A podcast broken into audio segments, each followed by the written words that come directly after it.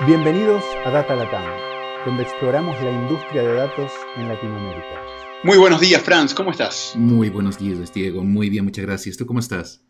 Bien, muy bien. Una semana interesante. Contento por, por este, este curso de innovación con base en datos que hicimos en INCAE y el lindo grupo que hubo y las preguntas y bueno, ver que cada vez en más foros se están discutiendo este tipo de temas. Sí, a mí también me encantó, aprendí un montón y, eh, y en este podcast vamos a, ya mostrar un poco de lo que vamos a aprender pronto en la primera conferencia latinoamericana de Big Data que tenemos en, eh, en marzo. Sí, sí, definitivamente. Eso va a ser un lindo evento. Estamos trayendo gente de afuera, eh, de Francia, de Silicon Valley, así que va a ser una experiencia muy buena. Y vamos a tener gente local que ha estado en ciencia de datos por más de 25 años, como Oldemar. Así que eso nos trae a la entrevista de hoy, ¿no? Sí, vamos, eh, vamos a la entrevista. Eh, muchas gracias, Diego y Franz, eh, por la invitación y y muchas gracias también a quienes nos escuchan por, por, por, atender esta, esta entrevista. Muchísimas gracias a ambos. Un gusto estar acá. Un lujo, un lujo. Muchas gracias a vos por tu tiempo. Y para empezar, ¿por qué no nos contás dónde estás geográficamente para que la audiencia que es de toda la región eh, se ubique? ¿Dónde es que estás? Eh, bueno, en este momento me encuentro en San Isidro de Heredia, en, en la parte norte de Heredia. Eh, cercana al, al, túnel del Cerro Surquí, en una parte bastante fría. este, por acá me encuentro en, en, mi casa en este momento. Sí, en la provincia de Heredia, en Costa Rica. Bien, bien. Y Oldemar, ¿por qué no, no contás eh, un poco de tu background, de dónde venís, cómo llegaste a ciencia de datos y qué haces hoy en día en unos minutos? Eh, sí, pues eh, yo soy originario de, Grecia, Alajuela, Costa Rica. Este, y pues ahí hice mis estudios de primaria y secundaria. Y inicié mis estudios universitarios, de hecho, en la sede regional del Occidente, en San Ramón, eh, de Alajuela, bien, en Costa Rica. Solo estuve un año allá y luego me pasé a la sede de Rodrigo Facio en San José. Ahí estudié matemática pura en la escuela de matemática eh, y hice bachillerato y licenciatura en matemáticas puras. También estudié computación en la Universidad de Costa Rica y luego hice una maestría en ciencias de la computación en el Instituto Tecnológico de Costa Rica, en Cartago. Eh, a partir de ahí, pues mis estudios doctorales los hice en la Universidad de París 9, la que se conoce como Dauphine, en el en el barrio 16 de Francia. Eh, y luego hice estudios eh, postdoctorales en la Escuela de Estadística de la Universidad de Stanford en California, eh, en, en, en, temas de, de Data Science, eh, Big Data, etc. básicamente, ¿cómo llegué al mundo de la ciencia de datos y de lo que antes denominábamos análisis de datos? Pues la verdad es que es una historia larga y fue hace muchos años, eh, por ahí del año 1988-89. Eh, vino a Costa Rica un profesor francés muy famoso llamado Jean Payés, eh, a quien incluso se le atribuye la creación del análisis en componentes principales. Y hace una presentación del análisis en componentes principales y una implementación que él había hecho en aquella época en lenguaje Fortran. Eh, yo viendo aquello me quedé maravillado, ¿verdad? Y de ahí yo me convencí de que en eso era lo que yo quería y tenía que trabajar. A partir de ahí, en efecto, empiezo a trabajar en la Universidad de Costa Rica como asistente del profesor William Castillo, a quien aprecio mucho, eh, le mando un saludo, este, en el PRIAT, que era un programa de investigación en análisis de datos de la Universidad de Costa Rica. Hoy en día, el CIMPA, el Centro de Investigaciones en Matemáticas Puras y Aplicadas, eh, que de hecho ha evolucionado tanto siendo hoy por hoy uno de los centros de investigación más importantes de la Universidad de Costa Rica. Eh, justo donde yo trabajo y actualmente, casualmente, estoy de director del CIMPA. Este, eh, entonces ahí, ahí empezó y ahí empecé a trabajar. Luego mi tesis de maestría en computación en el tecnológico la orienté hacia el lado del, análisis de datos y en particular al análisis de componentes principales. Y luego mis estudios doctorales en Francia fueron en el CEREMADE, eh, bien dicho francés, el CEREMAT, que es el Centro de Matemáticas, eh, de, Investigación en Matemáticas de la Decisión, que es una corriente muy matemática al tema de análisis de datos, hoy más conocido como Data Science.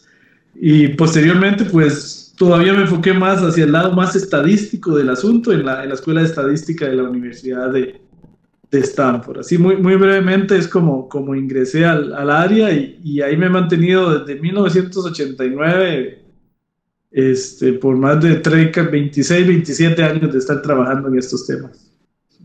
Qué interesante, qué interesante, Oldemar. Y porque interactuamos en, en épocas en que estuviste en industria, antes de meternos en lo que haces hoy en día con Promidad, ¿por qué no contás un poquito acerca de, eh, del caso de Predisoft y cómo fue salir de academia y meterte a armar una empresa y qué hacía la empresa? Creo que es interesante como contexto también. Sí, claro, en, en, el, en el, año 2000, finales de 99, eh, regresé de Francia de hacer mis estudios doctorales y tuve la grandísima suerte pues de que en ese año recibí el Premio Nacional de Ciencia y Tecnología Clodomiro Picado Twite por los trabajos que yo había hecho en mi doctorado. Eh, como yo digo en broma, y, y, fui famoso como por un día porque salí en la primera plana de La Nación. y, y, eso me dio la gran suerte de que un empresario muy amigo mío que es Roy Vargas, eh, a quien saludo también, y, y don Richard Beck, eh, se dieran cuenta eh, ellos al parecer les, les, les, llamó la atención lo que yo hacía en el tema de modelos predictivos y en el tema de análisis de datos. Y me reuní con Roy Vargas y, y luego con don Richard Beck algunas ocasiones y decidimos fundar una empresa este, que se llama, porque todavía existe, Predisoft, en la cual eh, empezamos con cuatro personas y terminamos con una empresa bastante grande, eh, bueno, relativamente grande al, al, al medio y ahí trabajamos eh, por varios años, por ahí del, del 2006, este, yo vendí la empresa Predisoft a a un grupo de capital costarricense y mexicano. Y pues ahí firmé un Non-Disclosure Agreement. Y entonces eh, a partir de ese momento pues regresé a la Universidad de Costa Rica tiempo completo y me metí un poco a la política universitaria que luego les puedo comentar si quieren. En, en, y en Predisoft pues trabajamos en temas muy interesantes. Eh. En Predisoft eh, justamente ahí eh, conocí a Fabio, de hecho yo me lo llevé de la universidad siendo apenas un muchacho, a Fabio Fernández, quien estuvo en el podcast anterior, a quien también aprovecho para saludar. y trabajamos en uno de los proyectos más importantes que he trabajado en, en todos estos años, que es el desarrollo del vector personal que fue un modelo, o es un modelo predictivo basado en análisis de datos simbólicos para predecir fraudes en tarjetas de crédito. Este fue un modelo, es y sigue siendo un modelo bastante exitoso y bastante eficiente y efectivo para, para detectar fraudes en, tarjetas de crédito. Porque es un modelo que se basa en una idea distinta a la usual. No busca el patrón del fraude en las tarjetas de crédito, que, que es muy difícil encontrar debido a que eh, son muy pocas las transacciones fraudulentas, sino más bien se basa en buscar aquello que el cliente jamás haría con su tarjeta. Es decir, se basa más en buscar cuando el tarjetaviente se sale de su perfil de compra. Y para eso se usa el vector personal simbólico, que es el que almacena el perfil de compra de, de un cliente. Entonces, eh, fueron años muy, muy, muy productivos y culminamos eh, dichosamente en el año 2004 y gracias a una patente que hicimos de esta invención, este, recibiendo la medalla de oro al inventor destacado del 2004 por la Organización Mundial de Propiedad Intelectual allá en Ginebra, Suiza. Y te voy a pedir algo que es medio un pecado capital y me vas a odiar por esto, pero bueno, es parte de, del podcast. ¿Podés explicar en uno o dos minutos qué es la matemática simbólica y qué es crear este vector simbólico y cómo eso eh, era una ventaja competitiva o es una ventaja competitiva a la hora de pensar en este tipo de predicción? Sí, sí, claro.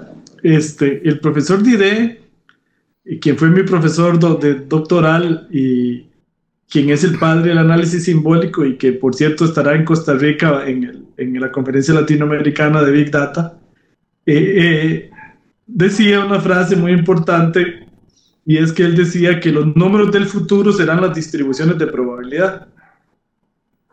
Y la idea es que en el análisis de datos clásico usual, lo que se tiene en la casilla de una tabla de datos es un número o un código, pero al fin y al cabo cada, cada entrada de la tabla de datos lo que tiene es un número. Por ejemplo, la edad, 25 años, sexo masculino femenino, pero solo se tiene un dato. La idea del análisis simbólico es que podamos tener en las casillas de la tabla de datos mucho más que un dato. Por ejemplo, una distribución de probabilidad. Es mucho más rica la información, la semántica que puede tener una distribución de probabilidad que un simple número. Entonces yo puedo representar la edad de una persona, por ejemplo, por una distribución de probabilidad. Es decir, mete en los datos algo que, que es muy propio del análisis de datos, es que haya, haya una difusidad en la información. La información nunca necesariamente es exacta. Si a mí me preguntas la edad de Franz, te podría dar algunos números aproximados. Y lo mejor es que te dé una distribución de probabilidad. Entonces, el análisis simbólico, la idea es que en las casillas de la tabla de datos hay objetos simbólicos que son mucho más generales que un número. Puede haber, por ejemplo, un intervalo, podría haber una distribución de probabilidad, podría haber una regla, eh, podría haber un grafo y podrían en general haber objetos complejos. Entonces eso permite que en una fila de una tabla de datos simbólica se capte mucho mayor información que la que se capta en una tabla clásica. Y el vector personal simbólico en realidad es una fila de una tabla simbólica y entonces representamos la conducta de una tarjeta viente de manera simbólica. Por ejemplo, la hora de consumo se representa por una distribución de probabilidad. Entonces ahí sale si el, si el cliente consume más en las 6 de la tarde, a las 7, a las 8 o a las 9, ¿cuál es, cuál es su patrón de consumo horario. En los comercios se hace una distribución de probabilidad. Para el monto se hace un intervalo. Por ejemplo, este cliente compra usualmente entre 500 y 1000 dólares este, para el país una distribución de probabilidad que refleja cuáles son los países que él más visita. Y así sucesivamente, su conducta se logra captar en un vector, pero en un vector simbólico. La gran ventaja de esta idea es que el, vector este se almacenaba en aquel momento en 16K. Entonces era muy poquita memoria la que ocupaba, lo cual permitía en tiempo real verificar si el tarjeta viente se salía de su patrón o no, de su patrón de compra lo cual no era factible haciendo queries y yendo directamente a la base de datos a consultar si, por ejemplo, el monto de una compra era lógico o no era lógico para esa tarjeta abierta. Entonces permitía esta verificación en, milésimas de segundo.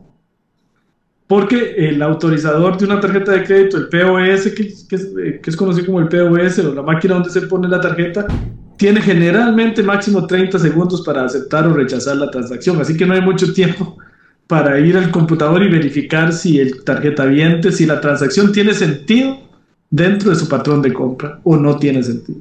Qué buena explicación, Oldemar. Muchísimas gracias. Lo que yo me trato de imaginar y tú sabrás es cuáles otras aplicaciones tiene, tiene esta matemática dentro, dentro de la industria, dentro de lo que es data science. ¿Para qué más se usan? Eh, se usa muchísimo en, en, por ejemplo, en, predicción de fraude ha sido sumamente exitosa en, guardar patrones, pero recientemente, en los últimos 5, 6 años, 10 tal vez, ha tomado un impulso realmente importante porque encontró su nicho en el Big Data. Porque además las, las tablas simbólicas tienen la gran propiedad y la propiedad muy importante de que resumen los datos. Entonces, una tabla de gigas de información de repente se puede resumir en una tabla de un mega o menos. ¿Por qué? Por ejemplo, porque, por ejemplo, todas las transacciones de un cliente se resumen en una sola. Yo puedo tener en mi historia 80 mil transacciones, pero se van a resumir en una sola. Eso sí, esta única transacción es simbólica. Entonces, el número de filas de la tabla que se tiene que tener un banco para poder analizar el fraude es exactamente igual a la cantidad de tarjetas que tenga. Entonces, si un banco tiene, por decir algo, medio millón de tarjetas, esta tabla tendrá medio millón de filas, lo cual es completamente manejable en tiempo real y no tendrá, como tiene la base de datos histórica, que tiene millones de millones de filas, que no es viable consultar en tiempo real. Entonces, eh, eh, esa capacidad de compresionar data hace que el análisis simbólico se vuelva una de las herramientas más útiles en, Big Data.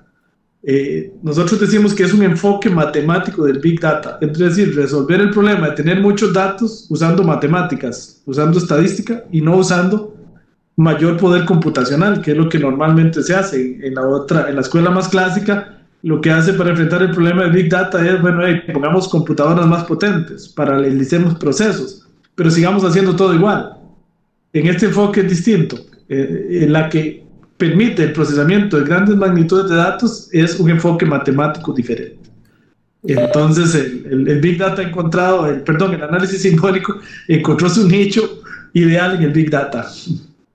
Y, y Waldemar, ¿en qué, qué, tipo de herramientas em, em, podemos usar esto? ¿Podemos usar esto en R, Python o ya son cosas más, em, más especializadas?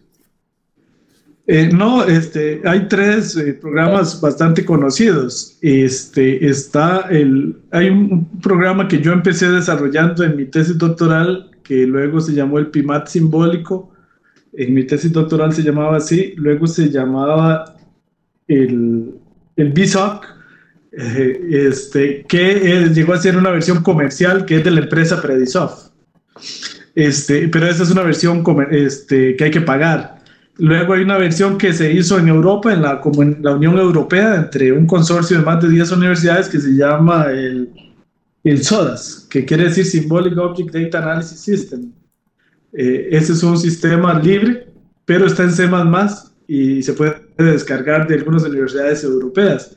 Y también hay una herramienta que este servidor desarrolló, que es un paquete en R, que es el RSDA, en español el RSDA, que viene de Symbolic Data Analysis en R, eh, que puede ser descargada de forma gratuita en el CRAN. Eh, este es el paquete. Hay otro paquete que compite con el mío, que están desarrollando en Eslovenia. Eh, no recuerdo el nombre del paquete, que también hace análisis de datos simbólicos. Modestia aparte, creo que el de este servidor, y que no soy solo yo, sino en él colaboran varios estudiantes míos de la Universidad de Costa Rica y de la Universidad Nacional, eh, contiene bastante, eh, una cantidad importante de los métodos que hasta hoy se han desarrollado. Bien, estuviste eh, estudiando el tema de matemática simbólica por un buen rato a nivel académico, después armaste una empresa alrededor de eso, después fuiste a Stanford, me interesa cuando estuviste en Stanford haciendo el postdoctorado, hablando y basado en las experiencias que tenías y con matemática simbólica como uno de los grandes temas en los cuales habías trabajado, ¿cuál fue la experiencia del postdoctorado eh, y, qué sacaste de eso eh, respecto a lo que ya habías hecho antes? Eh, bueno, fue, fue, una experiencia extraordinariamente buena. Este, tuve la suerte de, y el gran privilegio, digo yo, incluso de haber llevado un curso con John Chambers, el creador de R. Eh, hice un curso con él de R avanzado. Este, tuve el, honor de ser estudiante de, de Robert Tixirani, el, el, creador del bootstrapping y la validación cruzada, la regresión lazo, realmente una autoridad mundial. Y, y mi trabajo de investigación se enfocó a mezclar los dos mundos. el mundo de lo que hacían estos expertos en Stanford y el mundo de lo que yo había aprendido en Francia. El profesor Tixirani es el padre de una técnica de regresión llamada la regresión lazo, que tiene una característica sumamente importante hoy en día y es que hace selección automática de variables. Uno de los problemas más complicados del data mining y de la estadística es cuáles variables uso. Si tengo 500, o será usar todas, será usar 10, será usar 20 la regresión lazo tiene la característica de que selecciona automáticamente las mejores variables. Pero la regresión lazo fue desarrollada por el profesor Tixirani para datos clásicos. Y entonces dentro de mis investigaciones eh, logramos generalizar la regresión lazo a datos simbólicos. Y por ahí publicamos un paper hace, hace unos años, no hace tanto, y donde se hace esta, esta generalización de la regresión lazo al caso de datos simbólicos. También estuve trabajando con el profesor eh, eh, eh, con el profesor Hasty, Trevor Hasty, un tema de análisis en componentes principales. Él, desarrolló el análisis en componentes principales eh, para curvas superficiales. Esto es un poco, suena un poco elevado y es un poco enredado, pero es que él hace una proyección no sobre dos ejes perpendiculares, sino sobre dos curvas que en un sentido del análisis funcional son perpendiculares. Esta, sin entrar en detalles, este ACP tiene la ventaja de que mejora la inercia, es decir, mejora la representación de los individuos en el plano. Eh, también yo me vine con la idea de, de desarrollar esto para datos simbólicos, allá empecé, no terminé, y luego con un estudiante acá de tesis, en una tesis en la Universidad de Costa Rica, logramos este, hacer el análisis de componentes principales sobre curvas superficiales para datos simbólicos. Y recién hace un par de meses salió publicado en un journal de Springer este, el, el paper. Entonces, eh, realmente la combinación fue extraordinaria. Eh, me permitió complementar y, y, aprender una serie de cosas que, que yo no sabía yo venía de una escuela, porque yo soy de fondo matemático, y estudié análisis de datos o ciencia de datos en Francia en una escuela de matemáticas. Eh, en Stanford estuve en una escuela de estadística. No deja de tener sus diferencias. Eh, entonces ahí este, hay, hay, algunas cosas que los matemáticos hacemos diferentes. Eh, y, y, entonces claro que fue sumamente provechoso. Aprendí ahí muchísimo sobre modelos predictivos que trabajan ahí mucho, ¿verdad? Todo lo que son, por supuesto, los métodos de regresión que a ellos les interesa tanto, todo el tema de validación cruzada, los temas de bosques aleatorios, eh, eh, todos estos con, con, con, el honor también de haber estado en un curso con el profesor Jerry Friedman de, de, ese, de ese tipo de temas. Wow, te tocó ver la escuela europea, la escuela en Estados Unidos, la escuela en Latinoamérica, trabajar proyectos en todos esos y encima mezclar la escuela estadística con la escuela matemática con el background que también traías de computación. Así que creo que este podcast podría durar 15 días y tendríamos temas para, tocar. Pero tal vez, como pregunta muy breve, ¿notaste alguna diferencia o alguna similitud relevante, interesante entre estos mundos? Eh, Europa, Latinoamérica, Estados Unidos o el mundo de ciencia de datos desde la perspectiva de estadística, desde matemáticas, desde computación? Sí, esa es una pregunta muy interesante. Y yo mismo siempre tuve la curiosidad, ¿verdad? De, sentir el nivel en ambos mundos y ver si era diferente, si alguno era muy superior al otro o no. Y realmente encontré que en términos de nivel no, no hay grandes diferencias entre las universidades francesas y, y las universidades norteamericanas. Sí hay un enfoque, un, un, un, enfoque un poco distinto. El, el enfoque francés, por lo menos cuando yo estudié, que también es muy similar al enfoque alemán, es mucho más orientado a la investigación. Todavía en Estados Unidos, incluso los doctorados y se enfocan, todavía tienen cierta cantidad de cursos y cosas. En Europa está, se dedica mucho más tiempo a la tesis doctoral. Por lo menos en la época en la que yo estudié, eh, uno llevaba lo que se llamaba el diploma de estudios a profundidad, en donde hacía varios cursos, ocho cursos sobre lo mismo. te ponían en la punta del iceberg de un tema y solo eso sabías, solo eso hablabas y en eso investigabas. En Estados Unidos es un poco más abierto. Eh, entonces eh, es, es, es, bueno y malo, ¿verdad? Porque el problema en Europa es que uno viene tan especializado en un solo tema que solo de eso le pueden hablar. Eh, en Estados Unidos traes una formación un poco más general. ahora en Europa ha cambiado un poco, no sé si para bien o para mal, después de los acuerdos de Bolonia los modelos doctorales europeos se parecen ahora mucho más a los de Estados Unidos. Eh, entonces, yo no sé si las diferencias ahora sean, son menores que, que, en la época en la que yo estudié. Todavía cuando yo estudié, por ejemplo, en Francia se hacía lo que se llamaban doctorados de Estado y cosas de esas, ¿verdad? Que duraban años. Eh, y todo eso lo desaparecieron después de los acuerdos de Boulogne. Eso de que un estudiante duraba doctorándose siete años, ya, ya no es factible. Y tal vez ese es un perfecto segue para hablar ahora de, digamos, estuviste en el mundo académico, en el mundo, en la industria, eh, estudiaste en varios lugares y armaste Promidad y desarrollaste Promidad. ¿Por qué no hablas un poco de Promidad y lo que están haciendo y por qué lo están haciendo? Sí, muy interesante. Este, Promidad surge luego de que regresamos eh, desde la Universidad de Stanford este, mi esposa había aprovechado el tiempo para hacer una maestría, estudios, estudios avanzados en, en educación en línea.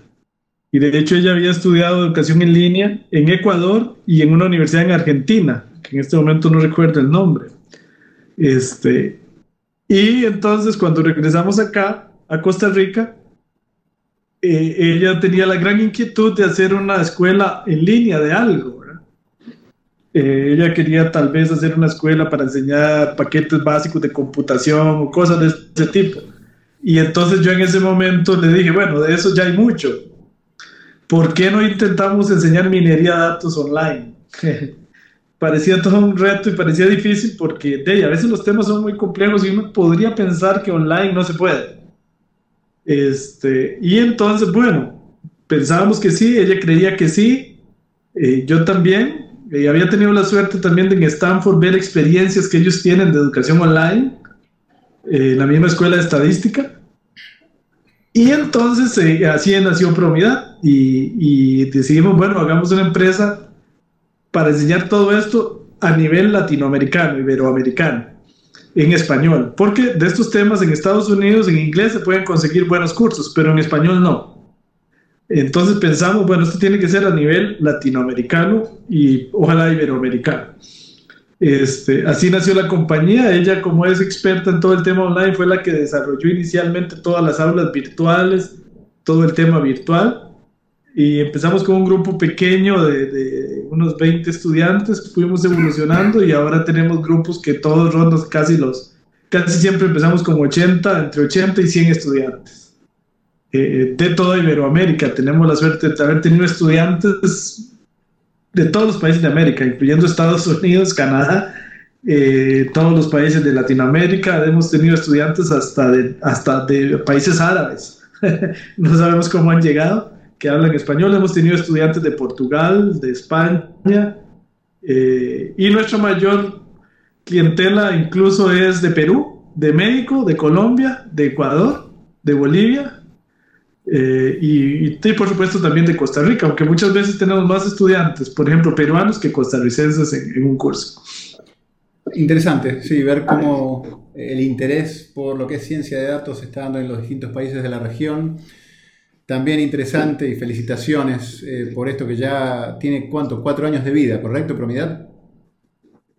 Sí, sí, sí tiene cuatro años de vida.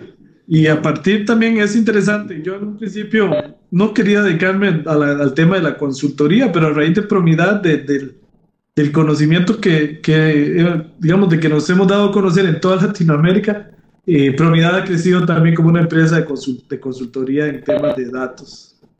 Eh, y en este momento tenemos la región.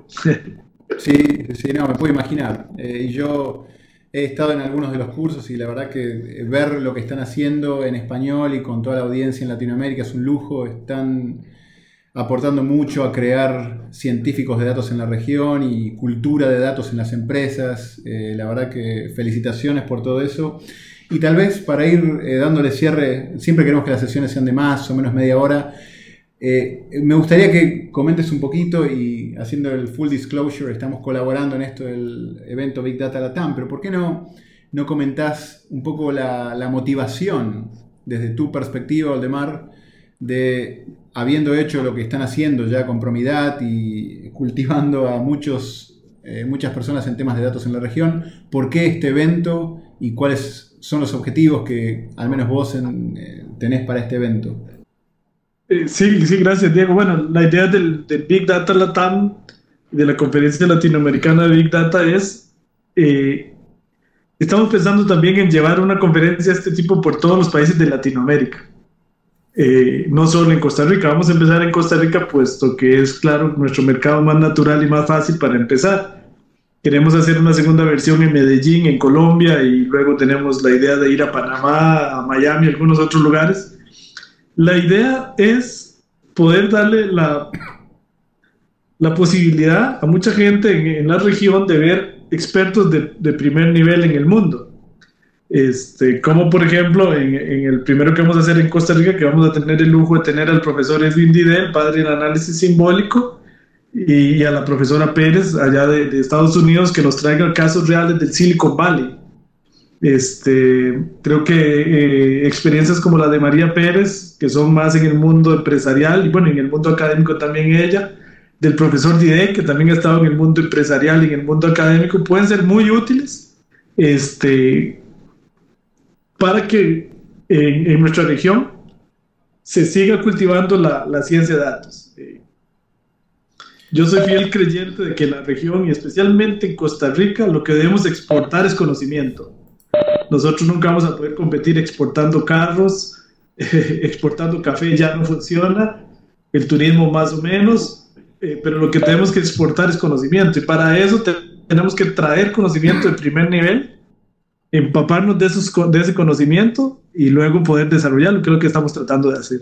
Creo, para sumar un poquito y aportar a lo que acabas de mencionar, Oldemar, eh, lo que considero de eh, mucha utilidad y que creo va a ser muy relevante para esta conferencia es, una mezcla de eh, la parte más dura de ciencia de datos y meternos en temas bien profundos de ciencia de datos. Eso va a haber workshops en los cuales la gente puede aprender sobre R, sobre Python y experimentar y hacer cosas, pero por otro lado llevar eso hacia cómo eso se traduce en innovación en empresas y cómo eso son, eh, cómo ayudar a aportar ideas a quienes en empresas en la región están tratando de meter lo que es el uso de datos para generar innovación, el uso de ciencia de datos para generar innovación. Así que eh, coincido con vos que es una linda experiencia y una linda oportunidad para, ver desde lo más duro hasta lo más aplicado a la empresa y cómo generar resultados con Big Data en organizaciones.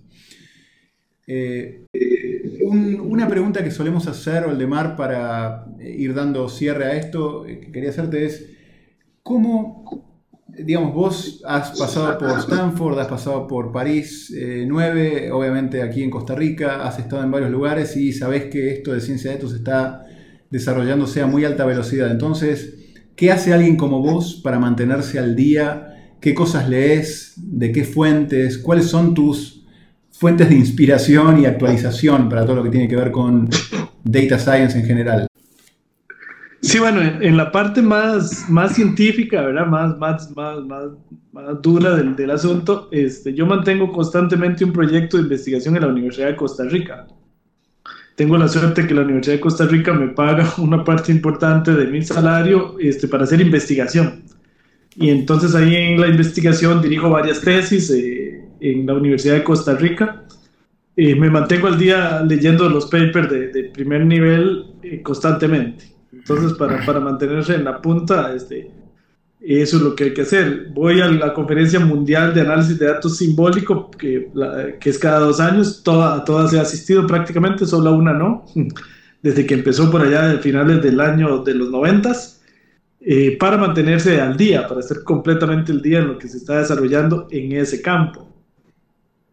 Eh, y desde el punto de vista eh, eh, de computación y de R, este, también pues paso, paso constantemente investigando qué nuevos paquetes hay, qué nuevas cosas hay. Tengo la suerte de enseñar casi todos los semestres un curso de minería de datos y ahí me encuentro estudiantes de los cuales aprendo todos los días algo. Porque eh, con esa iniciativa y con esa energía que tienen los estudiantes, este, todos los días me traen, profe, vea este paquete que me encontré, vea que esto que usted hacía se hace mejor así, se hace más bonito así, y a veces me decían a tener como 30 horas al día para poder eh, eh, ver todo lo que se va desarrollando en el mundo, por ejemplo, con nuevos paquetes en R. Recientemente, por ejemplo, acabo de encontrar un paquete nuevo para hacer validación cruzada en temas de series de tiempo para hacer más fácil el proceso de validación cruzada. Eh, entonces uno se deseara más, más tiempo, pero, pero eso es, constantemente vivo leyendo y aprendiendo incluso de mis propios estudiantes. Wow, que exista una conferencia de datos simbólicos, no, no solo data science en general, datos simbólicos, de matemática simbólica aplicada a todo esto, ya muestra la profundidad que está teniendo cada vez más esta industria en temas tan puntuales y, buenísimo lo que mencionaste acerca de las fuentes, coincido, tenés la suerte de tener estudiantes haciendo research en temas muy interesantes que te mantiene súper al día. Oldemar, muchísimas gracias por, eh, el tiempo, eh, espectacular la entrevista, los temas, tu carrera, todo lo que has hecho y bueno, felicitaciones también por Promidad y bueno, para todos con todo el tema de Data Latam. Muchas gracias. Eh, no, más bien agradecerles a usted, Diego y Franks. La verdad, un honor estar en, este programa. Este, y cuando tengan gusto, eh, yo podría pasar hablando igual que ustedes todo el día de estos temas. este, muchísimas gracias más bien por la entrevista. Gracias por acompañarnos en nuestra exploración del mundo de ciencia de datos en este Data Latam Podcast. Cada dos semanas encontrarás un nuevo episodio en datalatam.com o iTunes. Si te gustó este podcast, déjanos comentarios en Facebook.